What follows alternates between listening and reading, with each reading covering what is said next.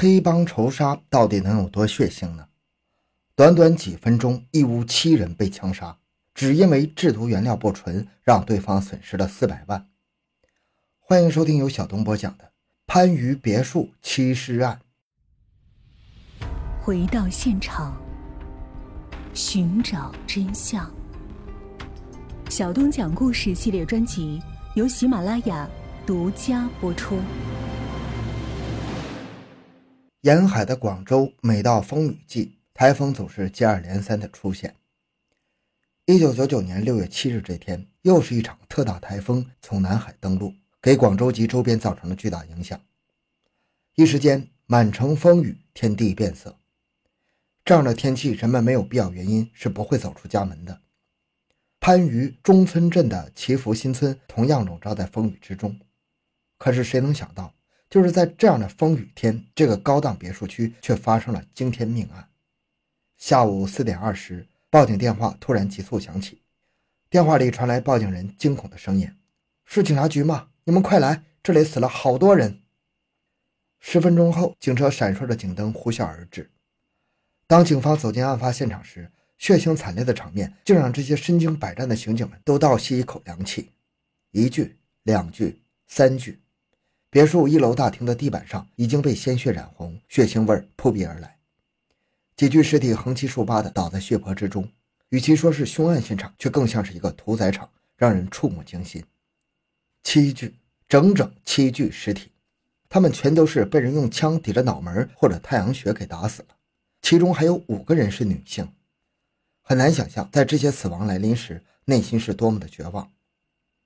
如此重案。省公安厅市公安局高度重视，立刻派出精兵强将赶赴现场。破案指挥部专案组旋即成立，侦破工作随即展开。侦破的重点有三：第一，在案发别墅及周边展开仔细的勘查，寻找破案线索；第二，立即核实死者身份，并全面排查这些被害人的社会关系；第三，认真检查当晚出入祈福新村的车辆，一旦发现有可疑之处，立即予以扣留。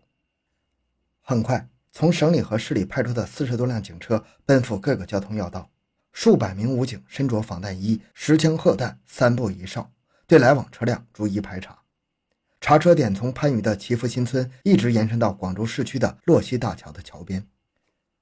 祈福新村，一个听起来有些土的名字，却是一个实实在在的高档小区。这里是一个西班牙式建筑风格的别墅区，小区里有喷泉、有假山，还有私密性极佳的绿化。住户以港澳台以及外籍人士，还有国内的明星和富豪为主。总之，住在那里的都是非富即贵。在这样的地方发生如此命案，自然会引起各方面的关注。嗅觉一向灵敏的香港亚洲电视台多家新闻媒体，当天晚上就在新闻中报道了这条消息。第二天，广州的主要媒体以及港澳台新闻媒体也都播放了这条消息。经过海内外媒体的渲染和夸张宣传。更让这起案件变得世人皆知，一时间震惊世界。因为这里的住户身份不一般，所以祈福新村的安保工作一向严格，门口保安二十四小时值班，全区内也是全天候的不间断巡逻。所有进出的外来人员都要接受盘问和登记，并向街坊者取得联系，确认身份后方可进入。本村人员也需要持有新村制作、贴有本人照片的通行证才能进入。如此严格的安保工作。凶手又是怎么进来的呢？凶案现场的别墅位于七街 B 幺幺六号别墅，共有三层。一楼是公共区域，有厨房、卫生间等；二楼是两间大卧室及洗手间；三楼是活动室和客房。现场门窗都没有被撬动的痕迹，相邻别墅也无任何攀爬痕迹。七名被害人衣着整齐，各个房间内没有被翻找，甚至连现金、金银首饰也没有丢失。三楼麻将桌上的烟灰缸和几部手机仍然完好，没有人在上面检测出其他人指纹。现场没有丝毫打斗迹象，这说明被害人和凶手之间应该是认识的，极有可能是熟人作案。警方在沙发下面发现了七枚弹壳，经过技术检验，这七枚弹壳均是同一支制式小口径步枪所发射的。很快，七名被害人的身份被查明：房主王振辉，香港人。王振辉的母亲广州人，王振辉的姐姐香港人，王振辉的女友澳洲人，女友的母亲广州人，还有王振辉的朋友龚鹏美国人，王振辉司机小王的老婆番禺人，六月初，吴振辉从澳门回广州。案发当天，他和龚鹏还有其他两个朋友在别墅打麻将。中午的时候，麻将散场，两名朋友各自散去。下午一点零七，司机小王带着几名被害人从外面回来。几人下车后，小王独自开车离开，去了一家发廊理发。之后，他去幼儿园接女儿回家，然后又开着车去吴振辉的别墅，准备接妻子回家。结果还没等他进屋，就发现了凶杀案，并报了案。从现场情况看，凶手和被害人熟识。他从大门走进来，先是开枪打死了一楼的吴振辉，又上二楼打死了龚鹏。就在他们要离开时，恰巧五名女被害人从外面回来，又被凶手逐一杀害。选择在这样的台风天作案，显然凶手考虑到了这种天气枪声和异响不会引起别人的注意，这是有预谋的作案。作案时间很可能是在中午十二点半到下午一点半之间。最幸运的就是司机小王，如果当时他也下车进入别墅，那么将会是八具尸体。为了尽早抓获真凶，专案组派出近百名精兵强将。兵分多路，日夜兼程，奔赴香港、澳门以及国内多地展开走访调查。在对死者吴振辉和龚鹏做了大量调查后，发现二人也绝非善类，特别是屋主吴振辉可谓是罪行累累。一九七五年，吴振辉偷渡去了香港，四年后获得永久居留权，此后他就长期定居香港，做起了各种生意。一九九二年，随着国内经济的飞速发展，嗅到商机的他又回到内地，并入住祈福新村。此时的他早已经不是当年离开时的穷光蛋了，而是一个顶着香港富商的光环，荣归故里。一出手，他就在这里买了三栋别墅。之后，他开始在番禺做起了倒卖汽车的生意。不过，生意上的得意却伴随着婚姻的失意。一九九七年和前妻离婚，近些年吴振辉开始和黑道产生了瓜葛。他在澳门开有私人赌场，并且参与走私贩毒。一九九零年一月二十日。香港尖沙咀一家珠宝店被抢，劫匪抢走了价值四百万的珠宝。三名劫匪和前来围捕的近百名香港警察发生火拼，其中一名绑匪被击毙，另外两人逃跑。事后，香港警方发现两名逃跑的劫匪驾驶的正是吴振辉的私家车。案发后不久，香港警方在机场将正要离开的吴振辉抓获。不过，吴本人对抢劫案矢口否认，说自己的车是被人给偷走的。由于证据不足，他被无罪释放。龚鹏原籍是台湾，一九九二年回内地经营药品生意，在上海、珠海、广州等地均设有公司。他的生意做得很大，社交也十分广泛，来往人员比较复杂。综合以上种种因素，警方判断二人应该是死于仇杀。那会是谁要枪杀他们呢？吴振辉在江湖黑道上的关系极其广泛，警方进行梳理后，发现一个叫苏贵彪的人。具备作案嫌疑。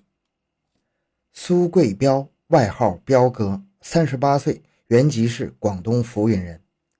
一九八零年，他也偷渡到香港，并在后来取得了居留权。一九八四年，因为盗窃被判入狱一年，后来又因为抢劫珠宝行被判了十二年。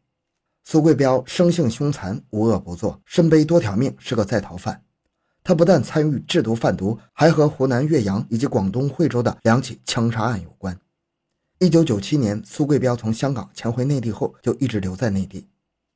平日里，此二人交往甚密。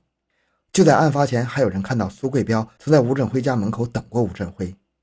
苏贵彪的朋友说，这个人喜怒无常，平时身上总是带着枪。案发后，苏贵彪和他的好友陈伟成一同失踪了。陈伟成，二十八岁，番禺人，外号大头成。警方认定此二人具备重大嫌疑。对二人在广州的住所以及相关联系人进行布控。一九九九年八月一日，二人分别出现了番禺和芳村，警方还发现了大头城在芳村的一个秘密住所。八月五日，专案组决定秘密抓捕大头城，以便通过他找出苏贵彪的下落。上午九点五十，大头城和他的情妇在芳村被抓获。经过连夜突审，大头城终于交代了他和苏贵彪持枪杀七人的犯罪事实。案发后，两人购买了两条快艇，驾船到东莞、惠州等地继续寻找作案的目标。不过，大头城的船坏了，只好上岸修理，他就一直躲在情妇家。而苏贵彪则带着他的情妇在船上鬼混，在番禺南浦一带水域流窜。大头城说：“苏贵彪这个人太狠毒，不讲江湖规矩，随意杀人已经严重破坏道上的规矩，成了港澳帮会中的害群之马。帮会也已经派人找他，准备除掉这个败类。根据大头城提供的线索，八月六日下午两点四十，警方开始在南浦水域展开搜索，突然发现了一艘可疑船只，立刻派出四艘快艇悄悄跟踪。便衣民警发现这艘小船并不靠岸，一直在不停地兜圈子，一会儿在大河里，一会儿又驶入小河道，一会儿又转出来。警方不能肯定船上的就是苏贵彪，因此四艘船并不敢太靠近。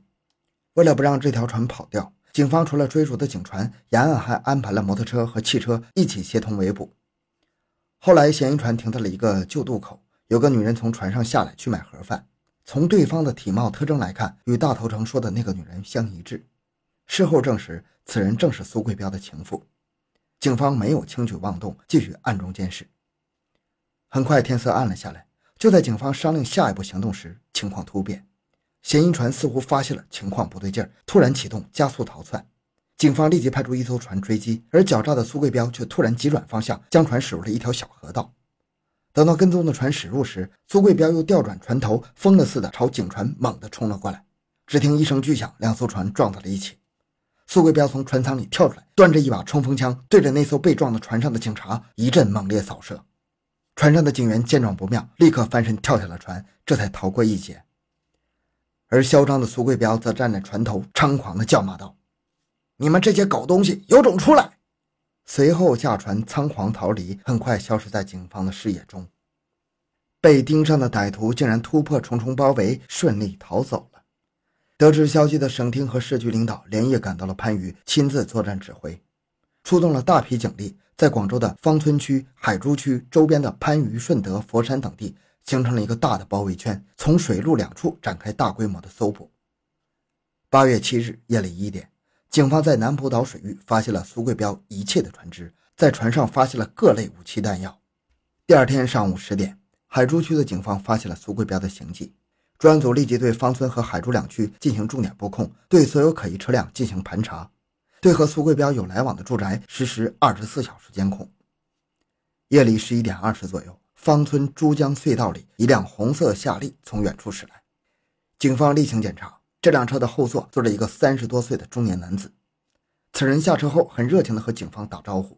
警方让其出示证件，只见对方从兜里掏出一张省府二办的工作证来。刑警仔细一辨认，察觉有异，又瞥见其腰间鼓鼓囊囊的，便令他举起双手接受检查。结果从他的怀中搜出了一支带红外线瞄准仪的五四式手枪，子弹已经上膛。特警见状，立即将其扑倒在地，死死按住他的双手。接着又在他的身上搜出已经上膛的六四式手枪一支，在车上的一个袋子里又搜出了已经压满子弹的一挺微型冲锋枪。让人哭笑不得的是，此人被抓后竟然神色镇定地说：“我是公安部秘密派遣前来调查祈福新村特大凶手案的。”你们赶快把我放了，耽误了大事儿你们局长都负不起责任。八月九日夜里两点，此人被押回了广州市刑警支队，连夜开审。此人正是警方一直在追捕的七尸命案的主要嫌疑人苏贵彪。从苏贵彪和大头城的交代中，警方还原了案发的经过。